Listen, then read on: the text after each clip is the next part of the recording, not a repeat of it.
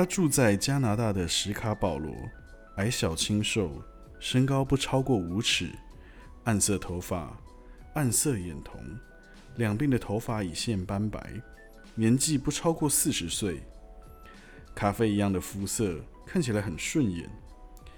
现在是温暖的秋天，他却已穿上了冬天的毛皮外套，兜帽镶了一圈皮草，脸上表情丰富，讲话很快，不停比手画脚，言简意赅，绝不扯闲，话匣子一开就滔滔不绝。晚安，欢迎收听大人的故事，我是 Samuel。少年拍的奇幻漂流，他叙述的方式非常特别。刚才大家听到的正是第二章的内容，第三章我们要再回到主线故事，希望你享受接下来的时间。晚安。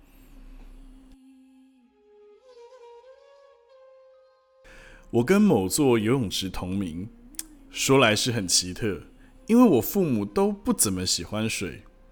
我父亲最早的生意伙伴有一位叫做法兰西斯·阿迪茹巴萨米。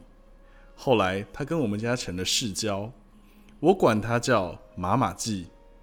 马马季就是塔米尔语的叔叔，季则是印度用来表示尊重及喜爱的敬语。马马季年轻的时候，我还没出生。想当年，他可是一位游泳健将，曾赢得印度南部的总冠军。他也把这段辉煌岁月看成一生的代表。我哥哥拉维说，妈妈季出生的时候不愿意呼吸空气，医生为了救他这条小命，就把他倒提起来，高举在头上甩了几圈，果然有效。拉维说，同时快速的转动一只手，他把肺里的水咳出来，吸进了空气，结果却把全身的肉跟血都挤到上半身。所以你看，他的胸膛才会那么厚，两只脚却瘦得跟鸟腿一样。我对他的话深信不疑。拉维开起玩笑来一点分寸都没有。有一次啊，他当着我的面喊妈妈记于先生，我在他床上放了根香蕉皮来报复。到了六十多岁，妈妈既有点驼背。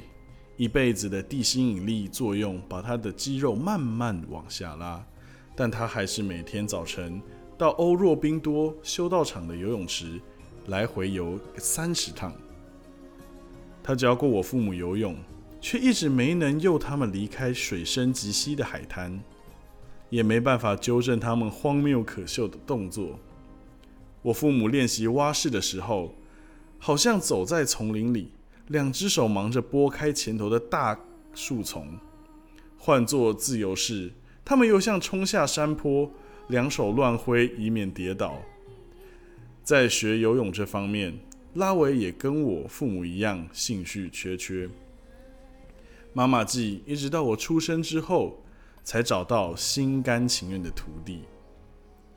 我七岁那年，妈妈既宣布我已经到了游泳的年纪。妈妈当然还是不放心，但妈妈既带我到海边去，朝大海伸展双臂，说：“这是我送你的礼物。”他差点就把你给淹死了。妈妈这么说道。但我一直是个听话的好徒弟，遵照水中导师的教导。他一丝不苟地盯着我躺在海滩上，踢动双腿，在沙上用两手滑行。每挥动一下手臂，就转头呼吸一次。当时的我看起来定像个无理取闹的孩子，在沙滩上撒泼耍赖。到了水里，他抓着我不让我沉下去。我尽力挥动手脚，比起陆地上难多了。但马马吉很有耐性，他不时地鼓励我。等他觉得我有了长足的进步之后。我们师徒二人就告别了海滩的欢笑喧闹、奔跑涉水、蓝绿色的大海和浪花泡沫，转进到中规中矩、还得付门票的长方形游泳池去了。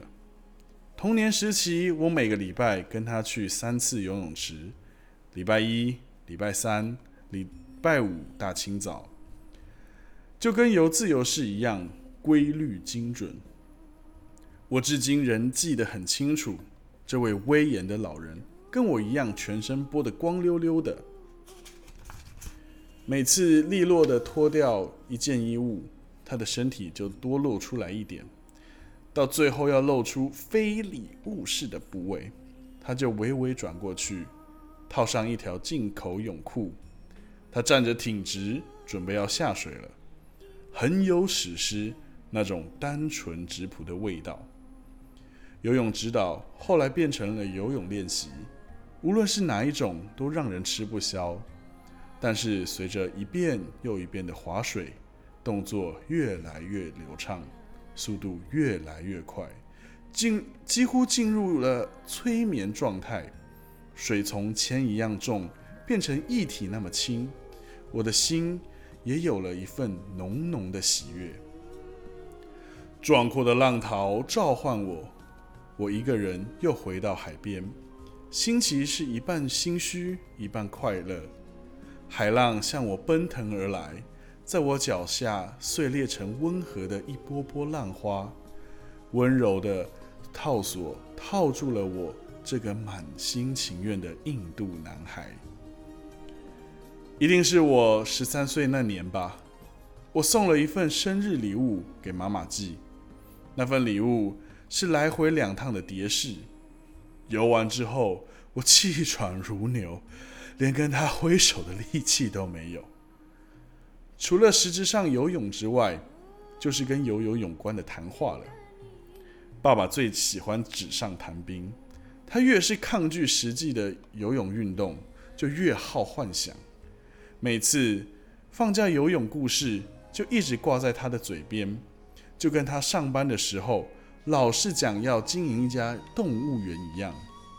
水里没有河马。可比水里有河马又容易应付得多。多亏有殖民政府，妈妈既有幸到巴黎念了两年书，这一生才算不枉。那是一九三零年代初，法国仍努力地把蓬迪谢里经营的十足高卢风味，正如不列颠也忙着经营英属印度一样。我不清楚妈妈记念的是哪一科。我想大概是商业方面的。妈妈记很会说故事，却不记得他念书的情况，不记得埃菲尔铁塔，不记得罗浮宫，也不记得香榭大道上的咖啡馆。他只记得游泳池和游泳比赛。比方说，巴黎历史最悠久的游泳池是德利尼游泳池，一七九六年起造，也是一九零零年。奥运游泳竞赛的场地，可惜没有一项竞赛成绩受到国际泳池联盟认可，因为泳池太长了，足足比标准长度多出六米。水池的水直接从塞纳河引进，既没有过滤，也没有加温，那个水是又冷又脏啊！妈妈记说道：“河水流经巴黎每一个角落。”池子的水已经够脏了，可是呢，来游泳的人又把泳池弄得更恶心。他压低声音，详尽的举例来支持他的说法，然后一口咬定法国人的个人卫生观念实在太差。德利尼已经够糟了，塞纳河边另一家叫做富丽澡堂的地方还要更可怕。在德利尼，起码他们还会把死鱼给捞出来。虽然缺点不少，但是举办过奥运的场地身价就是不同，有永垂不朽的光彩。所以妈妈记一谈起德利尼，脸上总是带满宠溺的笑容，毫不介意那只是个污水池。蓝东城堡游泳池，雾维游泳池。加贺大道游泳池的环境比较干净，这几个都是室内游泳池，不靠河边，全年开放。池水是附近工厂的蒸汽引擎排出的冷凝水，比较干净暖和。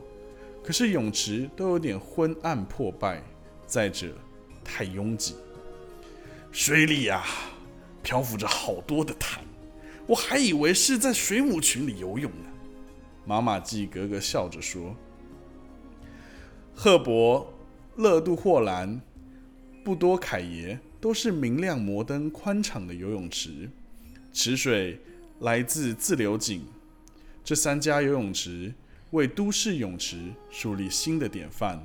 当然还有杜艾勒游泳池，那是巴黎市另外一个伟大的游泳圣地。”一九二四年，巴黎第二次举办奥运会时，获选为泳赛会场。另外还有许许多多的游泳池，但是在马马季的眼中，最光辉灿烂的游泳池还是非莫利多莫属。莫利多是整个巴黎的泳池之光，就算说它是整个文明世界的泳池之光，都不为过。就连神仙都愿意在里面游泳。莫利多有巴黎最优秀、竞争最激烈的泳池俱乐部，那里有两个池子，一个在室内，一个在室外，两个啊都大的好像海洋一样。室内水池一定会保留两条水道，让想游完全程的人专用。池水又干净。又清澈，都可以拿来泡咖啡。我说啊，更衣室是木头建筑，哎，漆上白色和蓝色，有两层，环绕着水池。你可以低下头把水池尽收眼底。还有管理员会粉笔在更衣室上做记号，表示里面有人。这些管理员啊，虽然讲话都出声出气的。其实人都不坏，不管那泳客吆喝的多大声，胡闹的多厉害，他们都见怪不怪。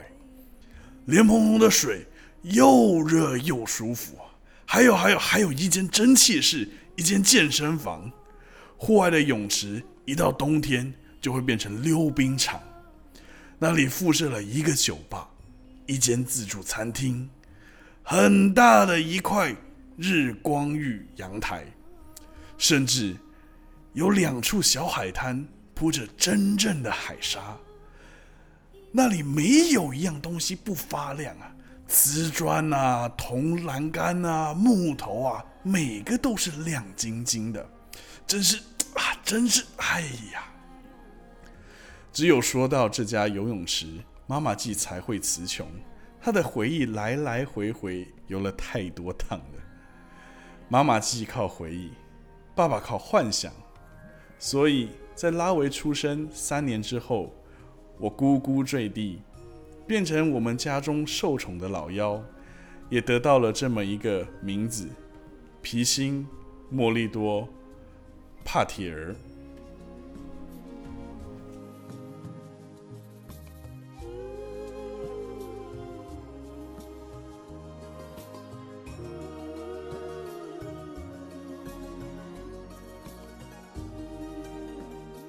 晚安。